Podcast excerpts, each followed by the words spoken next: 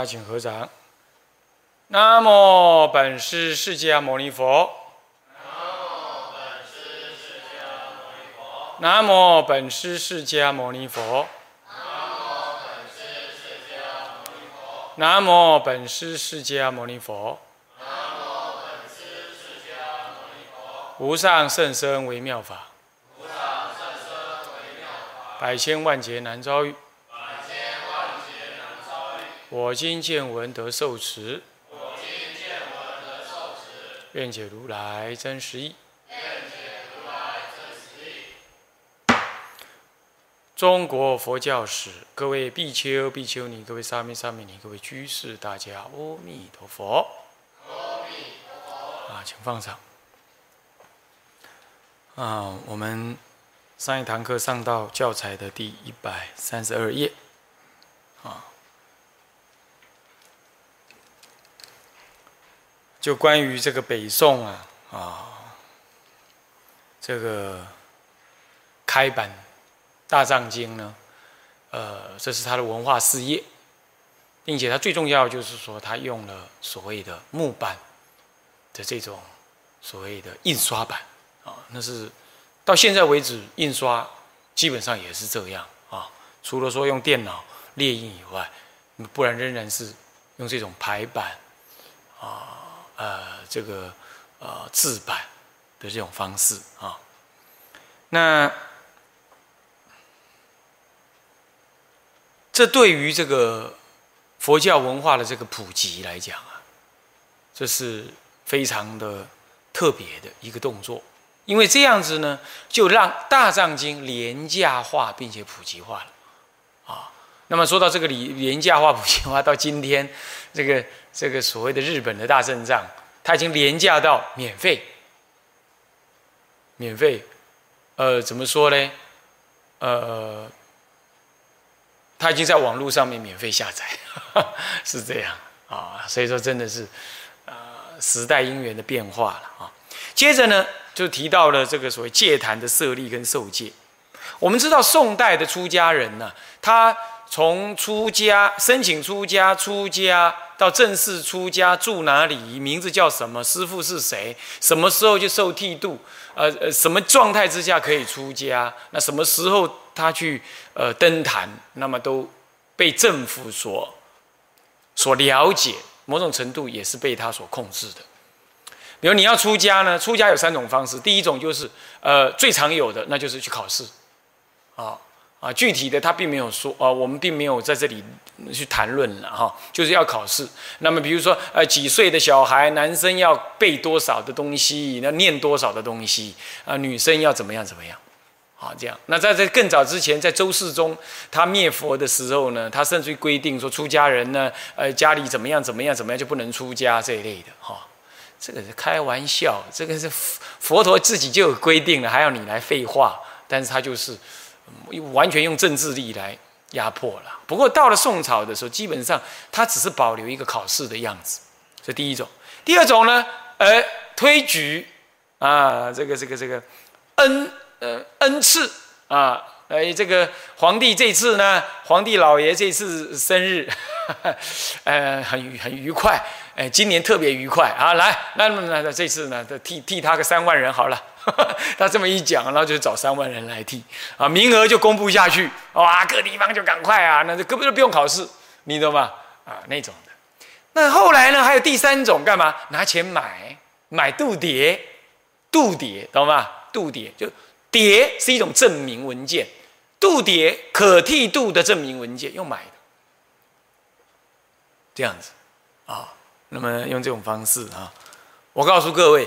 那么到了南南宋的时候，这个度牒啊，呃，弄到后来啊，呃，度牒变成流通货币，哈 哈你很难想象为什么？因为度牒可以卖钱呐。呃，那后来呢？呢，我有这个度牒，你要不要？他 说好，那多少钱来买啊？现在啊，我拿这个度牒跟你换一台脚踏车，他就变成度牒变成是是货币了，那是很扯啊！那发的太多了啊，是这样，所以说这也种下了。从宋代之后种下了什么？种下了宗教动乱的这种这种原因呢？是这样来啊。那么这三种方式，那再来就是说，宋代呢也建立了正式的戒坛，是由国家出钱，或者是呃国家直接任命，在中央、地方各主要的这个这这州政府啦，呃这政府、地方政府等都要设一个啊这个这个这个这个受戒之处。所以结果呢，在全国就设立了七十二处的戒坛，这个看起来好像也不错哈，很支持，很支持佛教的样子。其实它就是这样，干脆呢介入了之后，介入了你这个佛教的这个受戒这种最根本的事情来控制你。比如他正在受戒的时候呢，嗯，首先你不知道刚开始剃度不是要度牒吗？现在就要戒牒，你首先要。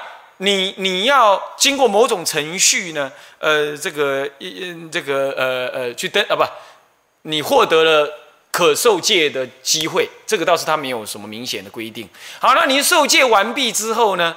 现场啊，在那戒堂里头啊，有政府官员，所谓的呃政府官员莅临指导。我那个出租家的时候，我看到这种这些这种，简直就是。讲难听一点，就狗屁不通的这种行政行为啊，我就很不爽快啊！那那什么出家人内部开会还要什么，请这个什么指导长官莅临指导，他指导什么？他指导什么？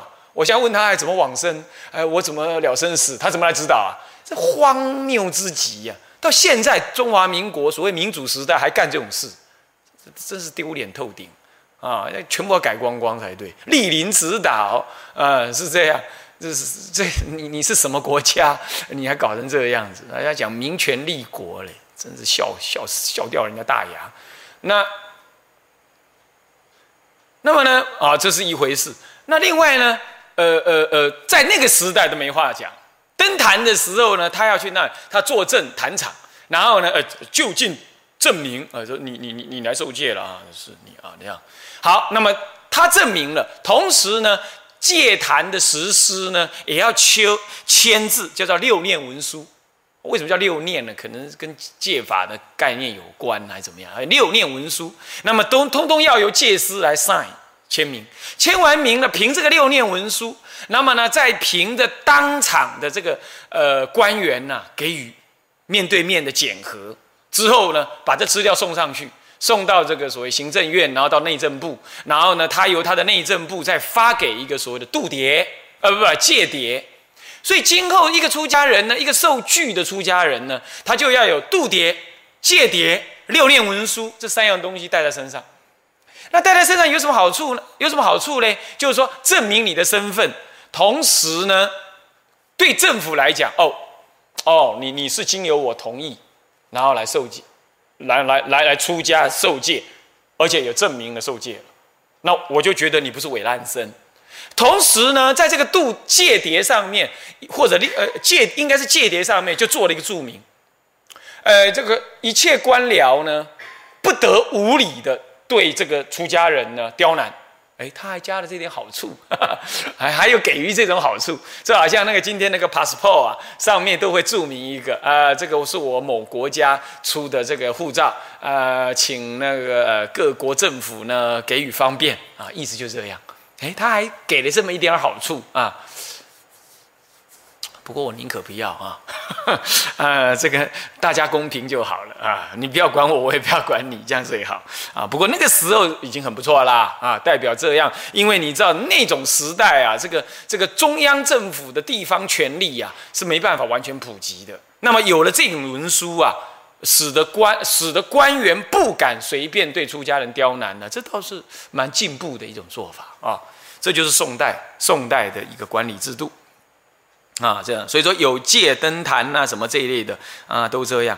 那么到了天禧五年呢，呃，这以这个差不多是，呃，差不多是呃，还在还在北宋的初期，哦，这个上半上半期当中啊，呃，当时的统计，天下的出家人呢。光比丘就有三十九万七千六百十五人，那么呢，比丘尼的六万多人，相较于在盛唐时代啊，出家比丘也不过才七万人，七万多，那么比丘尼也不过才，哦哟，比丘尼很恐怖，五万多，这样比起来的话呢，这总数总数的话，总总数合起来来计算，比丘是真的增加太多了。那么如果总数来算，三倍半，三倍半。哦，这个这样子的情况啊，如果说出家人都都好好的这样子求求进步的话，我想这个也无所谓。不过在这么大的数目之下呢，哎，慢慢的就会有问题了。比如说到了神宗的时候，神宗已经是北宋的末叶了哈。那么呢，哎，国库空虚，财政困难，那么怎么办啊？干脆哦，卖度牒。那么，哦，对，刚才补充一下，那个这个每一年呐，我刚刚不讲嘛，每一年那个宋朝的政府会举发殿试，那么呢，让出家人来考试啊，考合格了，给他一个哦，这个是什么名位啦，好像代表了他是比较好的出家人。那么甚至于呢，还从地方官员当中哈，层层上报。有地方官员层层上报呢，说哦，某个地方某个是道场啊，有一位某大法师啊，是如何禅师怎么有德？那么呢，每一年呢都是旨意，还要试这个国师之号，或者叫师号，不一定是国师，那师号赐给他。那么死了之后呢，如果他很有名，呃，那么也要呃上奏皇上，给一个呢死掉之后给一个一号，一号哈，是这样。那么呢？后来呢？啊，干脆连这个也卖了，这个弄成这样，然后呢，搞了半天就是度牒也卖。那度牒也卖，相对的度牒卖应该戒牒卖也没问题了啊。那么戒牒不用卖，戒牒他就能剃度，他就能受戒了嘛。那受受完戒就有戒牒了。好，说度牒卖是最为严重了，他用卖的。那么第二嘞，第二嘞，这个什么呢？这个旨意。哦，我纸架纱有没有？现在呢，搭了红主衣啊，就是从那儿来的，懂吧？代表身份啊，那个纸衣啊也是卖的啊，一件一千五啊，不，没那么便宜，一定更贵一点啊。纸衣多少钱？然后呢，再来啊，你要个号是吧？好，来来，我也给你一个啊。那反正就这么号了哈，什么什么什么什么什么什么什么什么大师，什么什么什么什么大德，什么什么大禅师哦，这要多少钱来，我就给一个，这是卖成这样。结果就弄成什么呀？这完全失去了出家人的那种格。那么从此呢，有心的人就用钱去买出家身份。注意，为什么他要去买？问题就在这里，因为他当时如作为一个出家人的话，是免劳役、免所谓的免劳役也免缴税，同时还受到官方的某种程度的保护。那作奸犯科啦，呃，混饭吃的人呢？哎，他可以投资一点点，然后做个出家人之后，就在佛门里也混饭吃，然后又又被这出家的外表所保护啊！作奸犯科的人，什么样的人都通通进去了，这就惨了。那你说，哎，今天不是更惨吗？今天出家人完全没有限制，哎，问题是政府也没给你好处啊。对不对？出去的话呢，喝喝水也要钱，呃，加油也要钱，呃，过那个中山高，什么福尔摩斯高，通通要钱，是不是这样？做任何什么什么东东都要钱。你你你你出家没有比人家好一点嘛？是不是这样？你托钵托钵也没人甩你啊！中中华民国有托钵也不一定有人甩你，对不对？那你作奸犯科，照抓去关，没有什么好处，是不是这样子啊？那你你没上班，你就不用缴税。这任何人没上班都可以不用缴税。啊，嗯，是这样。那么，所以说这种情况，他并没有比一般人好太多。所以在今天还可以接受这个事实啊。但在那以前不一样，只要是人头就要出劳力，就要去缴钱，那么就要怎么样怎么样，他都一定的。那这个时候出家就相对有好处。所以我说嘛，出家人不需要跟与社会争这种特别的权利地位，因为你有了这种权利地位。由国家赋予你之后，这个出家身份就变成是一个什么呢？炙手可热的一种好地好好身份了，那就会造成伪烂身的发生。所以说，出家人应该是番外，你也不要贪小便宜，从政府那得过多的得得不应当的好处，得尊重是应该的，可是不应该得私人的好处。也也是不需要。那这种情况在宋代就是有这种好，在其他古代都有这种好处。那当然就会造成伪烂生的混入，这也就种下了后来这个什么呢？诶，从宋代以降，通通会发生所谓的宗教，所谓的那种类佛教的那种叛地方地方混乱叛乱就会这样啊，就会这样讲叛乱，在民主时代是是不应该用的这个叛乱这两个字的，就是说用一个什么，用这就是呃一种一种一种一种一种地方的这种不安定，然后一种造反行动就会发生啊。那甚甚至更有劲者啊，到了南宋没钱的时候，南宋也后来有一段时间没钱，干脆把出家人分等级，某一些出家人呢，根本你就是要缴税，哇，那更可怕了。出家人缴税，那出家哪里去弄钱呢？搞得出家人要得忙的去弄钱来缴税，哇，那那那那要不是徒弟缴不了税，搞不好还师傅帮忙缴税，那这还得了啊？谁敢剃度人呢？那么七弄八弄呢？这个南宋时代呢，佛教也就更加的受到影响。这就是国家，他他认为他赋予你一个一个好处，现在呢也该是要从你身上得好处回来了。这种思维，这样懂吗？所以说最好是不要彼此给什么太彼此给好处哦，彼此尊重，彼此有个合理的互相关系，这样最好啊。所以这这就发生了这个事了。好，再来，呃，北宋呢，呃，北宋到南宋都都有一件很特别的事，那就是佛教史学的发达。佛教史学发达，主要是谁来造成的呢？第一个是禅宗，禅宗呢，到了宋代之后呢，禅宗一花开五叶，格局已经完成了。因此呢，禅宗本身内部呢，就开始了有了所谓的正统、道统这样子的一个一个一个门门派的概念。那这种道统概道统正统的概念呢，呃，他就自己去编他的他的历史观。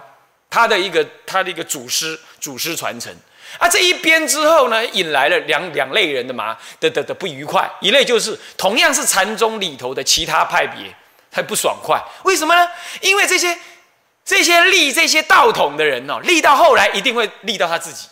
哎，我就是谁谁谁传下来，那传到我，当然也也得把我法藏的名字给放进去啊。然后放进去也就罢了，放进去之后还要稍微说明一下，我才是正统。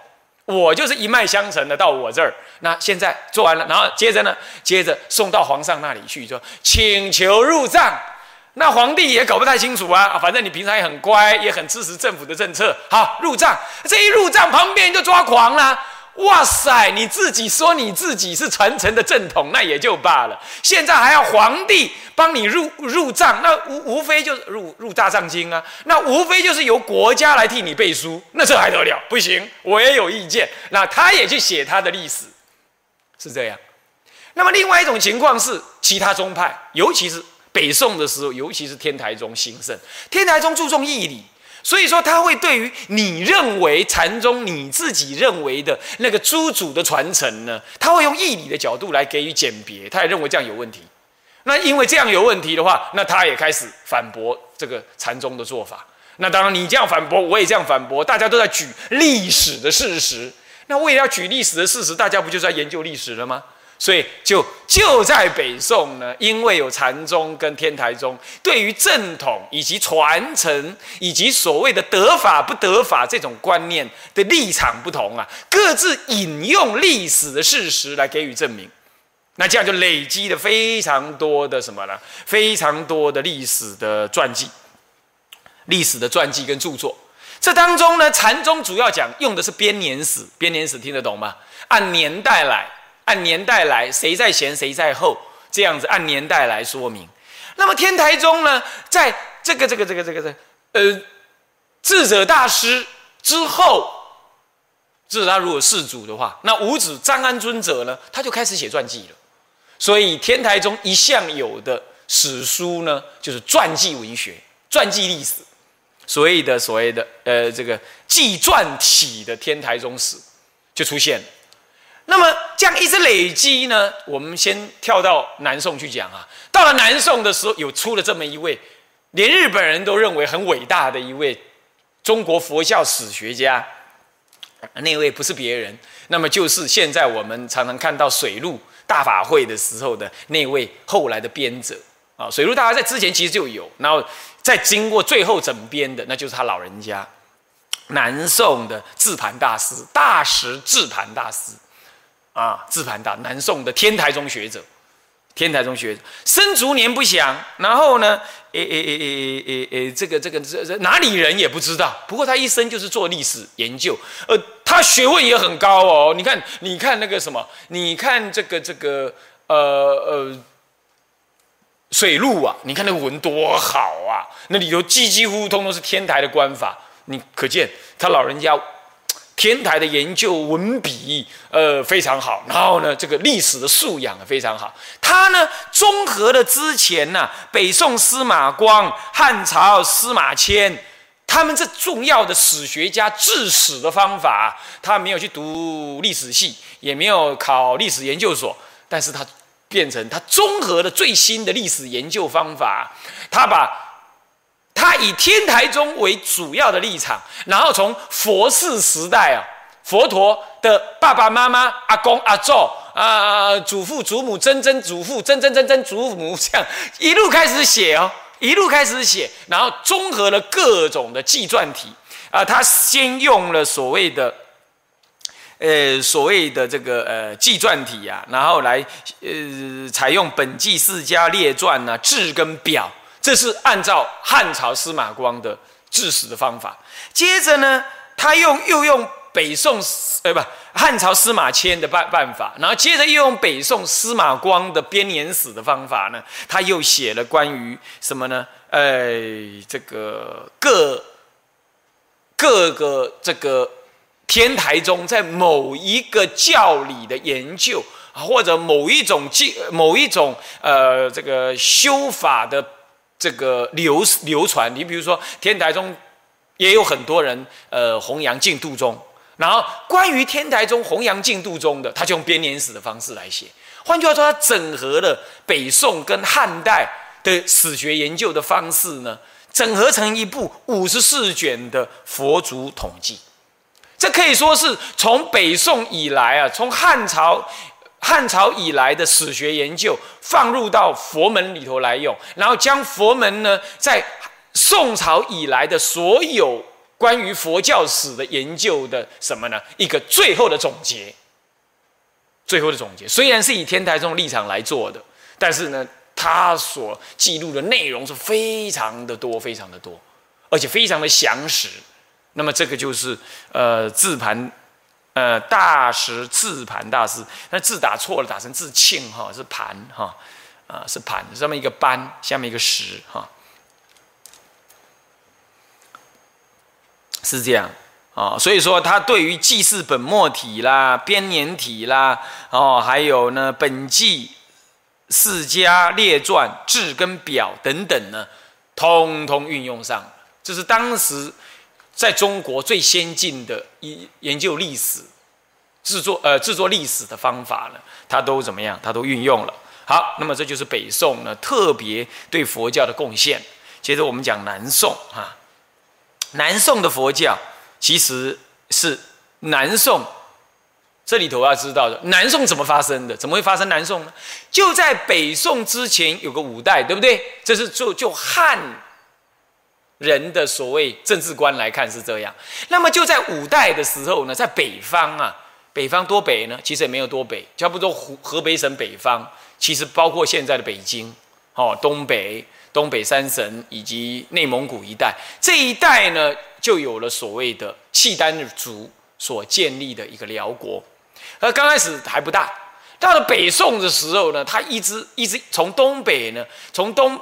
东北一路扩张呢，从北方一路往东往西这样扩张呢，形成了一个很大的一个国家，那个就是北方的辽国。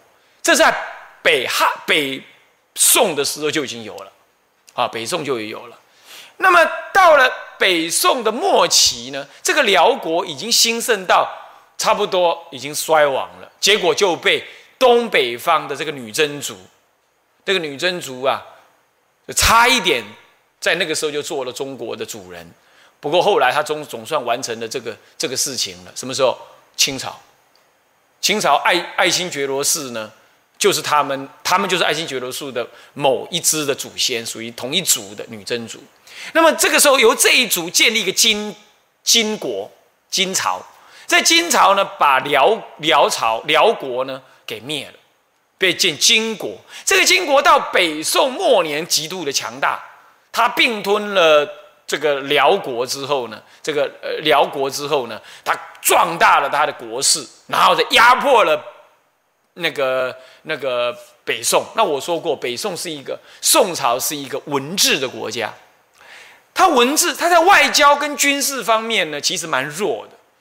那再加上呢，这个民间的儒学。跟人才都从民间来，那那那你要知道，那儒家最注重的就是道统，就是王室的绝对主义。尤其到朱熹的时候，南南宋的朱熹，呃，北宋的朱熹呀，那么呢，他建立的这种什么呢？呃，呃，这个这个这个绝对的君权主义呀，对于南宋的儒学者来说啊，是一个很大的。很大的一个一个一个一个精神支柱。那么呢，在金朝，在北宋的时代啊，这个因为外交跟军事的挫败，所以在北宋对于北方的金国呢，就一直无力给予治疗。结果后来弄到后来是北宋被金所驱赶，那就是驱赶到这个淮水以南啊，甚至最后呢到长江以南了。那么这就是所谓的什么呢？所谓的这个南宋是这样。那么这南宋就这样出现的，这样知道知道吗？所以跟南宋同时存在在北方的，那就是金金朝，金金朝。我们讲说什么秦桧有没有？那秦桧啊，那十二道金牌啊，把那个岳飞给调回京师啊，那就是在南京，呃，把那个北伐金人的那个岳飞啊，把他调回来。是怪异啊！你看看是不是？他马上就要破金兵，要要恢复江山，还我河山，就这样喊出来的嘛，就是这样喊出来的嘛。那么呢，呃，就在这个时候，他把他硬调回来啊，是这回事。所以这就是南宋啊，先知道它的历史背景。所以南宋是一个整个文人气氛非常憋的一个气氛之下的一个社会政治环境。哦，在在普遍的知识分子当中是个很憋的状态啊。好，OK。那么在这个时候呢，南宋是一个禅宗非常开展的时代。那为什么？其实，在北宋就已经这样。问题是在南宋的时候，是中央政府往南移呀。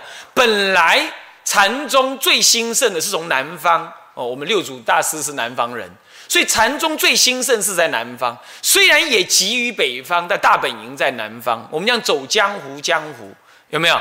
就是两湖，有浙江跟两跟南湖南之间叫走江湖，是这样。所以在这一带呢，也就是所谓的五代十国的所谓的什么吴楚楚国。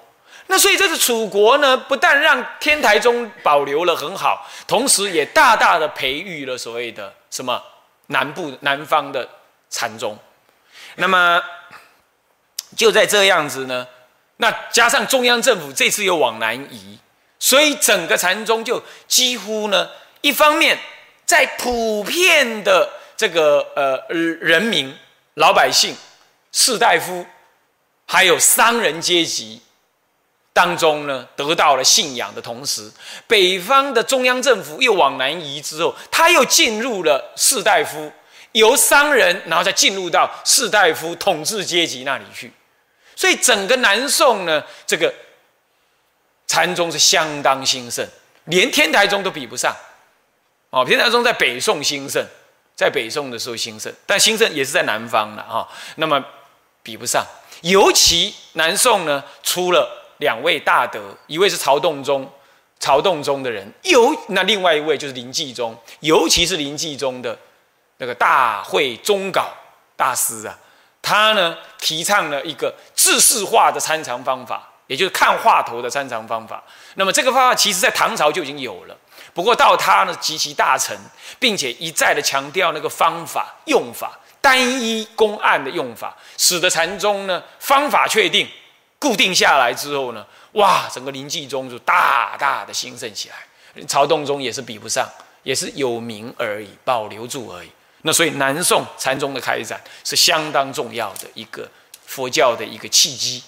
不过就在这个同时呢，其实南宋的佛教也已经越来越讲求禅教净等等的什么统一了，统一了啊！这是从永明延寿大师开始呢，就已经是就已经是这样，就已经是这样。到了南宋，那更加的推广这样子的概念啊，推广这样概念。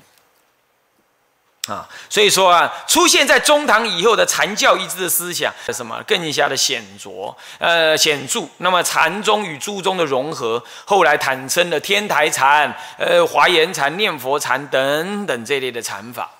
不过，即便是这样子啊，禅宗当时仍然呢，这个气数很旺啊。所以说，即便是因为你研究了教理，但禅宗本身把握住他那不利欲力。不立不欲立文字，以及直指人心的这种上上禅的这种这种修法呢，他仍然不动。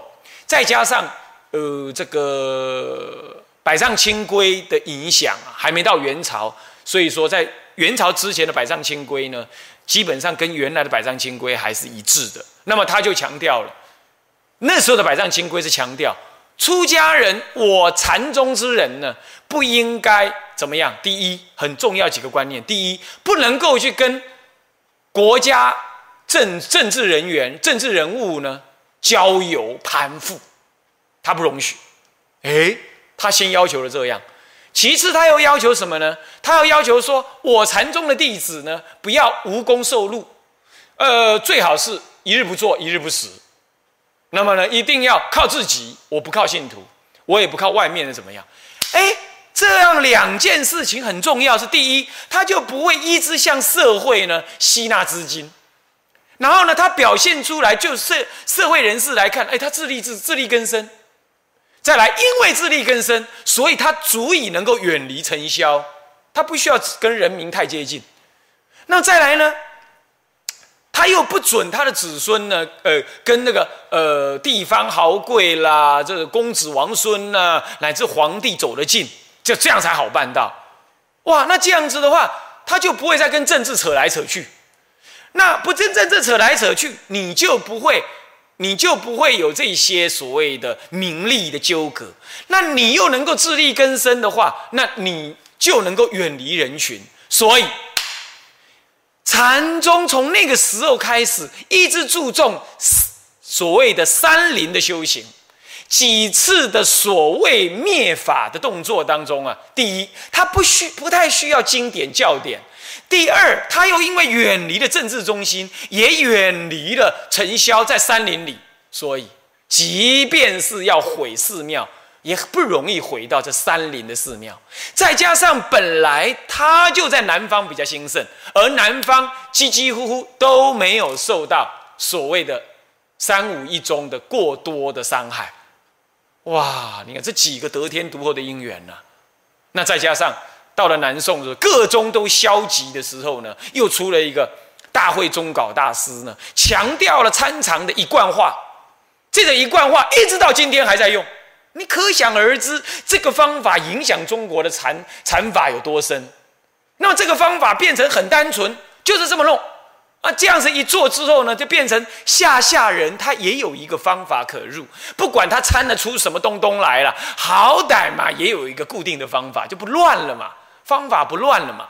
哦，那这样子呢，禅宗大兴，整个因缘是这样子的。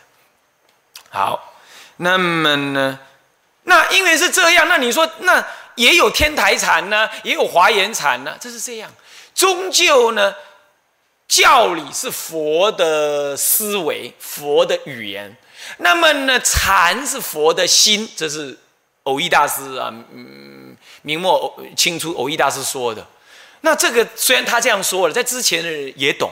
所以说，天台也好，华严也好，最后要最后要观行止观的时候呢，他可以，比如说天台，他可以观一念三千；比如说华严，他可以观法界缘起，重重无尽法界观。但这最后都会归到执正你的心体嘛，对不对？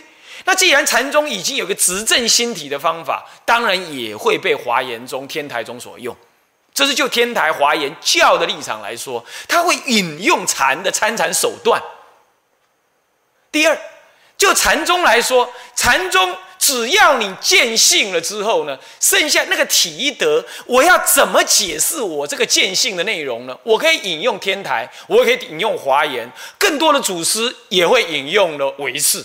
对他来讲，那都无所谓，引哪个都是佛语，我都能活用，得体就能用。那教是他的用，所以他从禅这边来讲，他也可以研究各种教理，各种教理。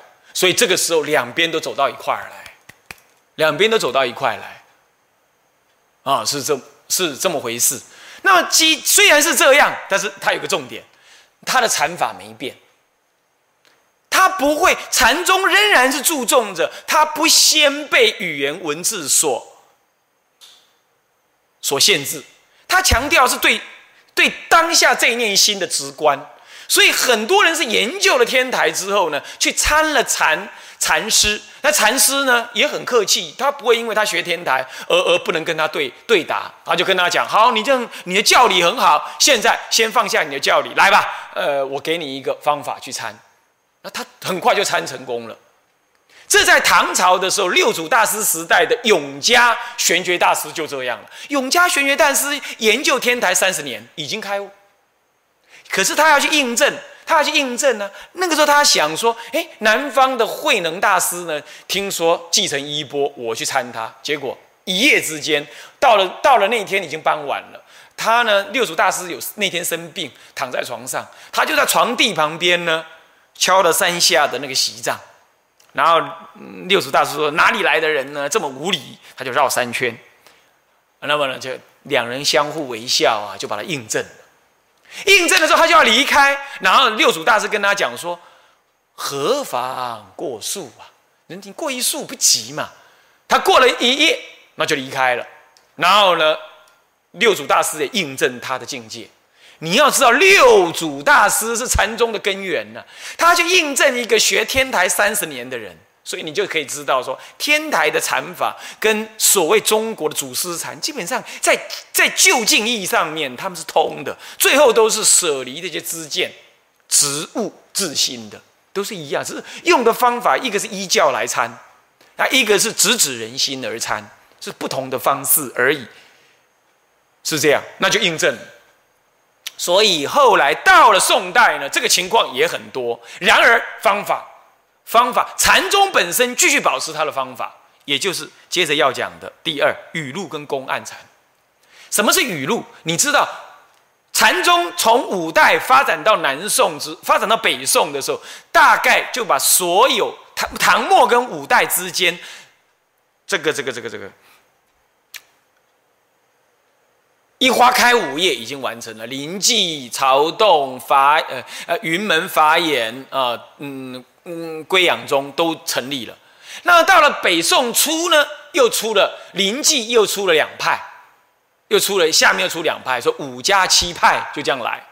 那么就在那个五家七派当中的杨岐派啊，出了一位大德，那就是我刚刚讲的什么大会中稿大师。这大会中稿大师啊，在南宋啊，不是北宋啊，说错了啊。嗯，朱熹呢很喜欢看他的语录，朱熹啊。那么呢，哦，对我上一堂课也讲到那个东京哈，宋代的东京啊，不是洛阳啊，我记错了，那是唐，那那个是唐代，那那个东京是开封，开封府啊，开封府啊，啊，那开封啊，说错了啊。那么。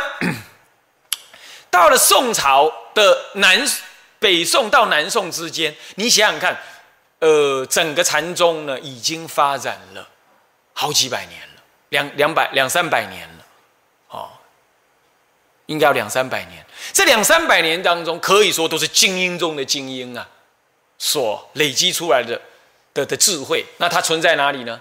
存在祖师的语录当中。这个语录有广录，也有所谓的简录。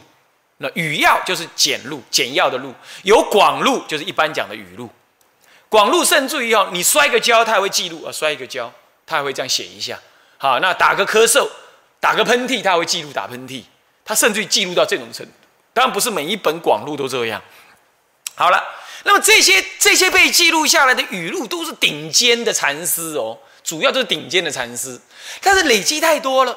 也有可能不太好的，这第一种。第二种，就算顶尖的禅师，他每一次在跟他应对的时候，有时候话家常，有时候话家常的过程当中，突然间有个机锋，有重要的什么对答，那个对答直接的触发来参者的什么觉性，可能就两句话而已。你把，你比如说举子一子啊，你说如何是祖师西来，就这样而已，然后他就开悟了。啊，如何是祖师西来啊？那个，这个庭前柏子树，他就跟你这样讲这些话。那个人开悟了，诶，能够让人开悟的这种对话呢，也保留在语录当中。那么这语录就累积的非常多了。所以说，所谓的语录，也不过是过去禅师在应答生活过程当中的法义的对答这一类的，或者他的开示、上堂开示等等被记录下来。那么在过程当中，其实也有一一定有很多值得你后人所学习的，可是在哪儿呢？所以后代到了这个北宋时代，以及南宋啊，哎，应该说吧，应该说到了宋代的时候呢，这个就开始呢，就将这些语录一代一代的开始去什么，去抽丝剥茧。去开始提什么？提这些语录当中，可能某一段话呢，哎，特别好。但这段话呢，又有前有后。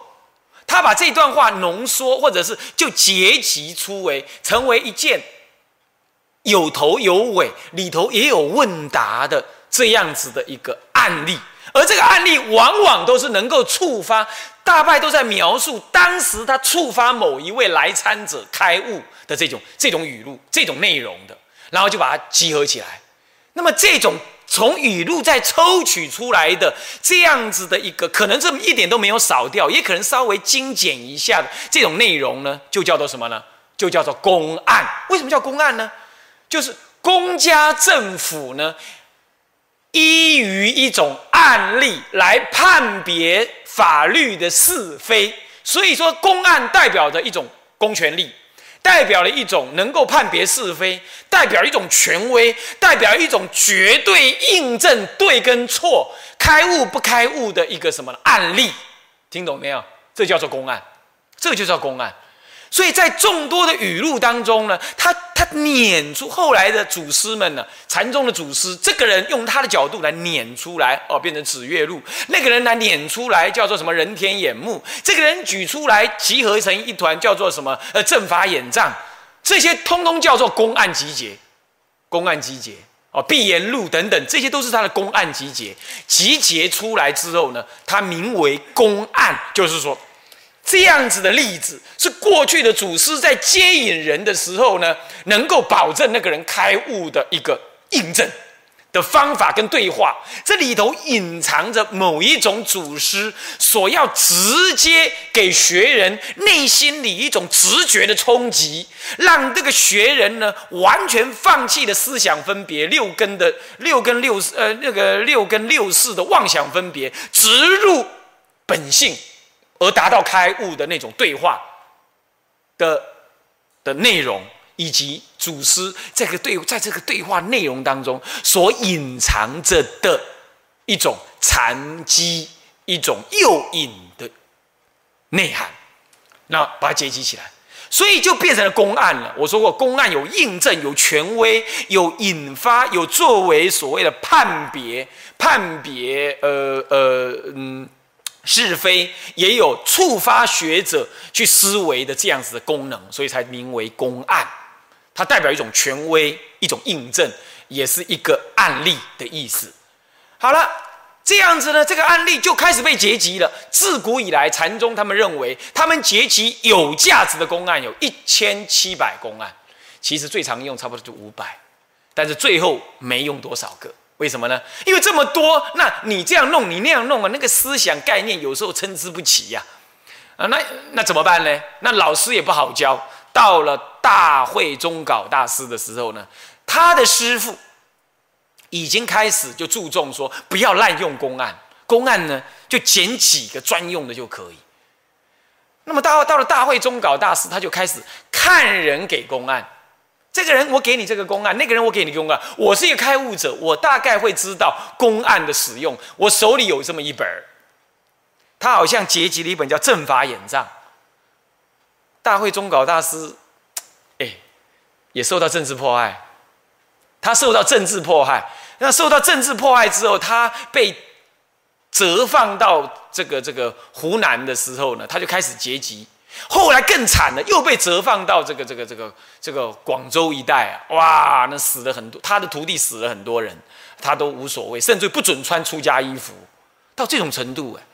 可是呢，他继续结集他的正法眼藏，还是人天眼目，我忘记了啊。那么他结集出来之后呢，开始运用这个公案，这个公案当中呢，都会有一个重要的对答，这个对答呢，就在引发那个。来参者内心觉悟的那句问话，你比如说，有诗问赵州：“狗子有佛性也无？”赵州曰：“无。”就这样。这本来这个故事呢是有一个前面的，比如说某时某处在某地啦，那么呢有有某僧呢来问赵州和尚啊啊，赵州和尚跟大家讲说：“呃，这这这个如何如何啊？”所以呢，呃，怎么样？这对答过程当中，最后。当他问了一个核心问句，说：“那么到底呢？哎，这个这个狗子是有佛性吗？一切众生都有佛性，那狗有没有佛性呢？”赵州给他回答无。那糟糕了，一切众生都有佛性，怎么会赵州回答无呢？这就是禅宗祖师要要你舍离知识来参的重点。所以这个时候，如果他觉得你这个人是应该用这个公案，他就告诉你说：“你去抄赵州和尚的公案来。”我告诉你一个语句：赵州和尚有一次有众生有有有有有一个出家人来问他说：“狗子有佛性也无？”赵州回答：“无。”你去参无。那个参那个无那个字，对这个无是进行直觉的参参就，那就变成了什么参禅？那到底要参什么呢？参话头。所谓的无。是什么？啊，你比如说，你比如说，又有人问说，那么如何是祖师西来意？那么待你吸尽长江水之后，我就跟你说，那那个吸尽长江水是什么？那就要去参啊。如何是父母本来的未生以前我本来的面目？好，那你要去参本来面目。这种参那个所谓的本来面目，要什么叫做话头呢？如何是父母本来面目？这已经是化为了，这祖师的化为。祖师要你参的是参那个，我要说如何是父母本来面目这句话之前那个东西。当你要作意之前，你没有用语言文字，你就能体会的那个道理。只是他先用了这一句话来诱引你进入那个。语言思想未萌之前，你那心不动摇的自信，这叫参话头。他给你的是一句话尾，那么这就叫话头禅。所以从语录演变成公案，公案就演变成为参话头的修法。那这就是大会中稿大师的修法了。那么 接着呢，在同时，曹洞中出了一位大德，叫做弘治。那么他可不这么做，他说：“哎，用公案这种哈，将心求悟了，因为公案里头所描述的是已经有悟的人呢，是不是这样子啊？那祖师，祖师是呃应机施药，来一个给一个。那么呢，祖师有有正法眼，当然呢，看你呃该怎么跟你对话，那就给你怎么对话，哪怕你怎么问，他就给你怎么对。这个。”这个怎么可以使用啊？所以说他就不用公，他就不用公案了。所以用公案的事实上是林继宗在用。那那么那么那么弘治大师呢？弘治大师他就开始用什么？用墨照。不过呢，弘治大师多少也用公案，因为公案并不分哪一宗哪一派，通通会可能用到，因为那是语录嘛，对不对？那也会用，只是说他不认为一直要这样用，他强调是墨照。可是呢，这个时候弘治批评了大会中稿大师的禅法，那叫做将物禅、求物禅、楼梯禅，有楼梯的，在参那个楼梯，楼梯不是重点嘛，爬上去才是指月禅，那个手指禅，应该标月，标月之指指不是重点，是月亮才是，结果人家看手指，没有意思。不过呢，这个这个这个这个这大会中稿大师也反唇相讥说：“你那个弘治，你你你你所弄的那个那个那个莫照禅呢，是枯死禅。”嗯，这个这个这个并不一定对。不过他们两人是好朋友。你要知道，他们两个是好朋友。大会中稿大师呢，入籍的时候还把庙交请求那个弘治大师呢帮忙管理。你要知道，所以禅宗的手法，你不能看他表面，他有时吵了闹半天呢。这是他们两个好朋友，是这样。那就是要让弟子们都不执着那个方法。我批评你的缺点。就是要让旁边人听到，说不要弄到那个缺点去啊！你来批评我的缺点啊，我也要表达呢，我不是这回事。我让周围人知道我们有这个缺点，但是你不要落到那个潮就去。这是他们互相演这个戏。那么就是当时出了这两位，两位大德，一位是曹洞宗的莫照禅，一位是临济宗的华头禅，看画禅啊。好。那么这就是南宋时代了啊！接下来我们要看看南宋时代有一个很重要的事情，那就是跟儒家的一个一个一个关系。这就后来就引出了什么？引出了这个这个居士佛教的情况啊！好，我们时间已经到，我们下一堂课再说啊。向下文长，复以来日，我们回向众生无边誓愿度，烦恼无尽誓愿断。法门无量誓愿学，佛道无上誓愿成。自归佛，当愿众生体解大道，发无上心。自归依法，当愿众生深入经藏，智慧如海。智归一生，当愿众生同理大众，一切无碍，愿以此功德。庄严佛净土，上报四重恩，下济三途苦。若有见闻者，悉发菩提心，尽此一报身，同生极乐国。南无阿弥陀佛。南无阿弥陀佛。南无阿弥陀佛。